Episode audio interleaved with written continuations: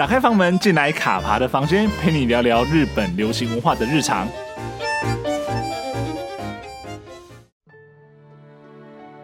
Hello，我是卡爬。在春季档正式结束之前呢，今年的夏天呢，已经从六月底时以挥洒汗水的运动揭开了序幕。没错，就是 TBS 的日曜剧场由林野刚主演的《All Rookies》成为了今年夏季黄金档第一部登场的作品。那《all looking》呢，其实在台湾的翻译叫做《老菜鸟》，但是因为我实在是觉得这个翻译是有一点点的。微妙。不过呢，那既然呢是有正式的官方翻译的话，那我们接下来呢，整个节目里面呢就会以“老菜鸟”这个中文译名来称呼这部作品哦。那这部作品呢，它当然也是在职人剧的范畴里面啊，只不过像是运动经纪人这个范畴，大致上还算是新颖啦。因为毕竟像是我自己，除了喜欢运动之外，也是非常喜欢看这些职业运动。那在看这运动的同时，其实小时候对于运动经纪人的概念。大概就等同于三个字：波拉斯。对，这必须要感谢王建民当年在台湾带动 MLB 旋风。那那个时候呢，就知道说，哎，其实是有这样的一个职业，然后有一个这么大咖的经纪人。那那也是因为那个时候他的跟王建民的关系，所以他的名字会不断的被提出来，也因此会知道说，哎，原来是有这样子一个职业，有这样的一个运作的方式。那后来呢？随着年纪越来越大之后呢，接触的运动类型更多，那也逐渐知道呢，在个别的职业背后的这些经纪公司的运作啦，以及他们一些谈判斡旋的方式。那慢慢的，对于这个工作呢，有更加进一步的认识哦。那其实呢，原本今天应该是要录一集来讲这部作品啦，但是呢，在写这部的脚本过程当中呢，其实看到了不少社群上面对这部作品的讨论，都不是在作品本身，而是一些没营养的八卦。那以及呢，身边的有些朋友呢，也都会拿这些道听途说的新闻来问说：“哎，到底是不是真的？”那我就觉得说啊，你们把一些爆料系网红跟八卦小报报的东西当做经典，深信不疑，到底是在干嘛？所以临时决定呢，调整一下方向，就先来聊聊最近最多针对老菜鸟的小作文，也就是呢，东谷义和对林野刚的爆料。所以 TBS 提前播出试水温，如果反应不好就要腰斩。我好累哦。对，不好意思，真的这一句话我自己讲出来，第一个是真的很累，再是觉得荒谬又好笑，甚至说我觉得我讲这种话出来就非常非常的羞耻。但是呢，这种话居然是有市场，这种说法居然是有市场，而且还会有能相信。大家到底多喜欢这种八卦？还有大家到底多喜欢腰斩啊？明明上一次木村的那个时候才有一次，那这次林野刚的时候又来一次，斩不反吗？那我们今天呢，这一集呢，大概事实上会分成两个部分。前半段来跟大家聊聊为什么老菜鸟播出的时间提前到六月，以及提前到六月播出真的是如同某些媒体所说，提前非常多，而且是前代未闻的事件吗？那后半部呢，其实很不想要讲东谷义和这个人啊，但是呢，我还是打算稍稍介绍一下他的背景，以及他近期针对林野刚跟小栗旬的爆料，那稍微的谈一下。那其实基本上来说，你老实讲，这两件事情在日本都没有引起什么样子的讨论。那林野刚可能在稍微就是讨论会更高一点，但是小栗旬这件事情基本在日本没有人在讨论的哦。但是呢，在海外像是台湾啊，某些的媒体就是如同山崩地裂，觉得他们两个一定要完蛋了一般哦。那我也是笑笑了。总之呢，我们今天就从事实查核的角度来开始谈这部作品吧。那我们就开始喽。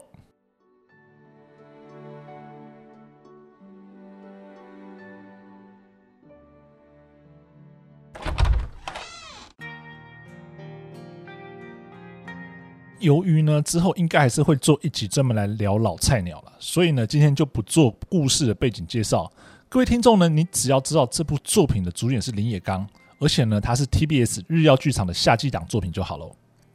那老菜鸟呢，它是接档由二宫和也主演的《My Family》播出。那《My Family》呢，是在六月十二日的时候播出的完结篇。接着呢，在中间空了一周之后呢，老菜鸟于六月二十六日播出了第一集。那就我查到的资料呢，这个呢至少是在两千年之后呢，首次的夏季日曜剧场是在六月播出。一般来说呢，在换季之间，日剧通常会有两到三周的空窗期，那最长的呢可能会超过一个月哦。所以在罕见的六月首播，极短的空窗期，加上东谷一和的爆料，竟然瞎搅和之后呢，马上呢就开始有一些八卦媒体借题发挥，穿凿附会的一些小作文。认为呢是 TBS 对于林野刚没有信心，害怕影响电视台的形象，所以提前播出，并做好随时腰斩的准备。但是，就如同我之前在木村的那一集《迈向未来的实况》里面讲过，这种过度渲染与叠加的留言呢，是最经不起验证哦。因为呢，你只要有基本的查证跟查核能力呢，甚至不用什么很难的工具，就能让谣言不攻自破。所以我真的不懂为什么这种东西还可以传成这个样子。那我们就现在聊聊老菜鸟吧，他是真的像小报讲的一样，提早到非常非常的早吗？要查证这件事情再简单不过了，不论呢你是要用维基百科，或者呢是点开 TBS 的官网资料呢，都摆在那里，要多少有多少。要知道是不是提早，那就去比对一下过去同时段的作品播出的时间与换季间的空窗期到底是怎么样吧。那我们呢今天的这些资料呢，要扣除掉因为疫情而大乱的二零二零年，去看看这几年的夏季日剧的首播日期大概是怎么样子。我们呢，就从最近的开始讲吧。二零二一年由铃木亮平主演的《Tokyo MER》，它呢是在七月四日首播。那它跟前一部是中间没有任何的换季空窗期。东大特训班二呢，在播毕的隔周马上就播出了《Tokyo MER》。那再来是二零一九年的《No Side Game》，它是在七月七日的时候首播，换季空窗期只有一周。二零一八年的《谢谢你在世界角落找到我》于七月十五日首播。换季的空窗期是两周，那二零一七年的对不起我爱你，它是在七月九日首播，那换季的空窗期也是两周，所以其实从这几年的情形来看，就可以知道老菜鸟真的没有提早非常多，而且它的换季空窗期也在正常范围之内，因此我觉得上述的这样的说法呢，因为提早，因为空窗期很短的问题就不攻自破了。那这个时候呢，可能就会有人问啊。诶，那你既然都说了这些状况都很正常，都跟过往一样，那为什么老菜鸟还是会提早到六月底播出呢？那这呢，就是本质上很简单而且很容易理解的问题，就是你的前一手的工作效率实在太好了，帮你节省了不少时间。怎么说呢？我们去看看上一档《My Family》的时间就知道了。因为《My Family》在今年春季档的播出时间呢，跟以往相比，足足提前了半个月。按照过往几年的经验呢，日曜剧场的冬季到春季当中的换档空窗期，大都会长到一个月左右。那冬季档一般会在三月下旬结束，那春季档呢会在四月下旬的时候开播。然而今年的冬季档 DCU 结束之后呢，My Family 它只等了两个礼拜，就在四月十日的时候首播。较过去几年同期的情况呢，就是提早了半个月。那当然呢，这是电视台的规划，但我也相信这个安排呢是有考量到老菜鸟可能会遇到的排播问题，所以提早做了准备。那这个呢，我们等等再说。所以这我就很想要做一个灵魂拷问啊，应该不会有人说 My Family 提早两个礼拜播，是因为二宫和也的号召力不足，二宫和也可能有丑闻，二宫和也可能没办法扛收视率，所以要先为腰斩做准备这种话吧。那既然你都不会相信这种话，你怎么会相信提早大概一个礼拜播的林野刚遇到这种的状况，就是要为腰斩做准备呢？所以讲到这一期就是莫名其妙啊！既然所谓的林野刚的丑闻影响这件事情已经不攻自破了，那我们就来稍微聊一下，为什么老菜鸟会在六月底播出？不能多等一周吗？你中间空窗期两周好像也很正常啊。对，那这个其实又是另外一个非常非常简单的问题哦。因为呢，在 TBS 制作的过程中，已经预见可能将来会有好几周的停播，所以必须为停播做准备。所以就像我上面讲的啊，这个准备不是从老菜鸟的时候才开始，至少呢，在排播《My Family》的时候呢，就已经开始做这样的计划了。那老菜鸟第一个会遇到的问题，就是七月十日的第二十六回参议员议员选举。那基本上呢，日本遇到这种选举，就会跟台湾一样，电视台一定是要转播选情，所以因此必须暂停。那我们也现在也知道了，第三集就是七月十号播出的第三集已经宣布要暂停，那会往后延。那另外一点呢，就是七月中旬刚好遇到了世界田径锦标赛，有长达十天的赛事。那这十天的赛事里面呢，其实 TBS 包含它下辖的一些电视台、卫星频道等平台呢，都要担负一定程度的赛事转播的任务。而这个赛事中间刚好会跨到两个周日。因此呢，当时可能也推估说这个转播会影响到日曜剧场的播出，所以先预留空间为停播做准备。不过，至少目前看到的资讯是，第三话虽然遇到选举，所以不会在十日的时候播出，但是呢，目前只会停播一次，十七日还是会正常播出，没有受到影响。而且呢，看到了第三集预告的时候，我就会在想到一件事情，因为第三集相关的运动呢，刚好是马拉松，而在十七日的世界田径锦标赛，其中一个项目就是男子马拉松。所以呢，我也在想，TBS 在安排的时程上呢，一定有想过这件事情，并且呢，在事前呢，就跟编剧福田靖讨论剧本撰写的时候呢，有些协调。如果能够在不受影响的时辰之下呢，刚好排在赛事播出期间，把马拉松的故事放出来。那或许呢，就可以借由剧中的热血元素呢，为真实在场上的运动员应援喽。所以呢，讲了这些，我们把前前后后事情连贯起来，这题的答案就出现了。老菜鸟之所以提早到六月底播出，是为了之后可能会有多次遇到停播而做准备，同时呢，也避免因为停播而影响到秋季作品播出的时间。答案就是这么简单。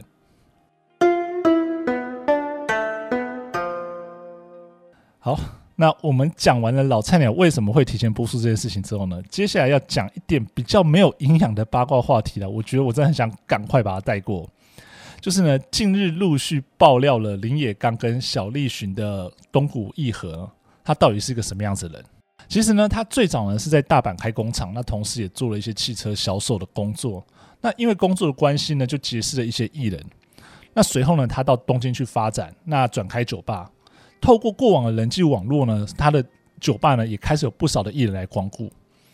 后来他在这样子一些基础上呢，更进一步创立了他的服饰品牌、节目企划制作跟广告代理等公司，然后完完全全的跨入了娱乐界。那只不过呢，他近几年陆陆续续涉入像是赌博啦、诈欺、借贷争议等事件哦，让他在圈内的评价一落千丈。那他呢也辞去了自己所创立的企业的负责人。那同时呢，其实很多圈内人也都逐渐跟他保持距离啊。那经过一段时间呢，他直到今年年初呢，创建了他自己的 YouTube 频道，然后摇身一变成为爆料系的 YouTuber，并且号称呢，在过往的这些艺能界演艺圈的经历之中呢，掌握了大量艺能圈的八卦，将会适期行爆料。那同时呢，也接受网友的爆料。其实说真的啊，喜欢窥看他人私密八卦这些事情呢，真的是人之常情啊。那特别呢是演艺圈的人，当然是很有吸引力啦。于是呢，他在很短的时间就累积了大量的声量，那频道的订阅数呢也快速成长。我刚看了一下，大概现在已经有将近一百三十万哦。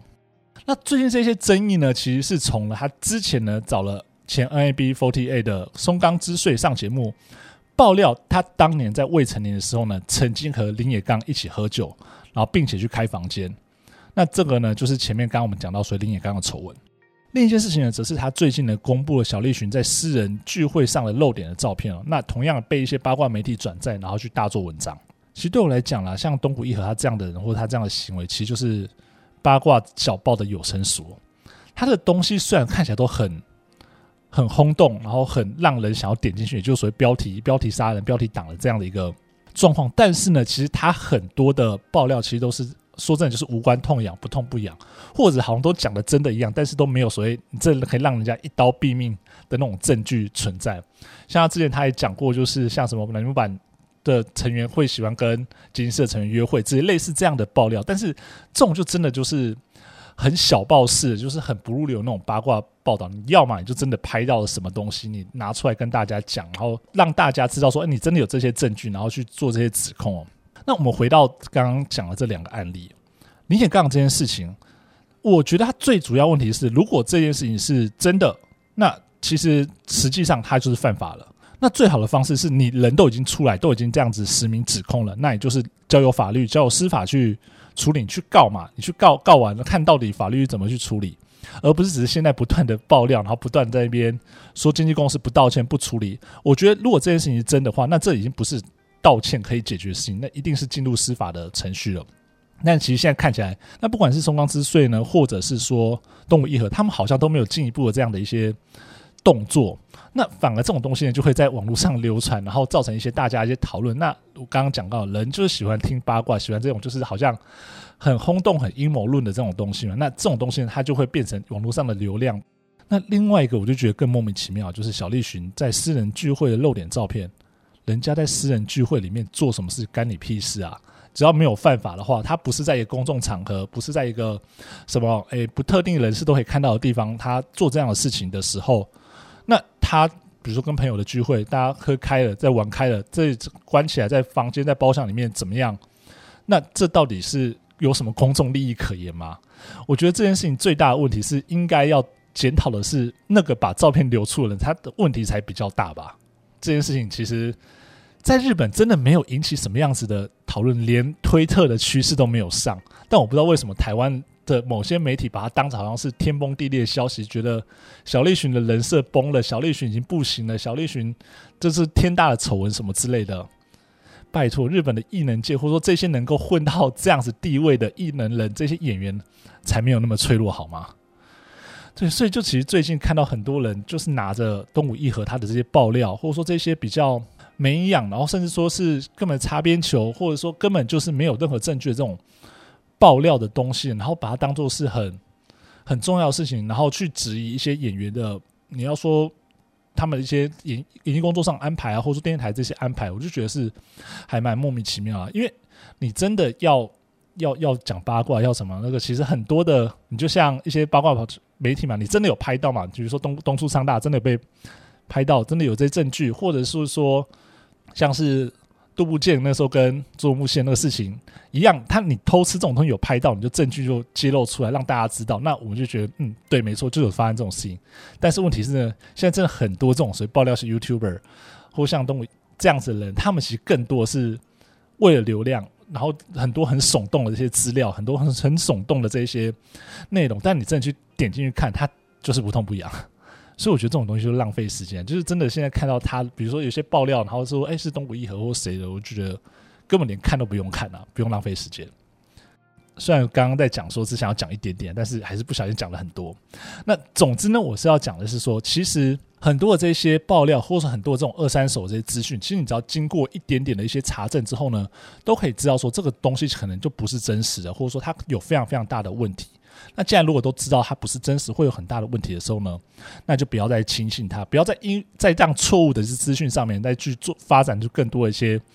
奇怪的猜想或奇怪的小作文了。我觉得那这样对于很多事情讨论并没有任何的帮助。OK，那我们今天的节目就到这里哦。那不晓得大家喜欢今天的节目吗？喜欢这样的模式吗？如果喜欢的话，请不要吝啬你的喜欢，五星好评加订阅。有什么想听的内容、想听的故事，都欢迎到用铅笔写日粉钻留言，让我知道哦。那么卡帕的房间，下周见喽，拜拜。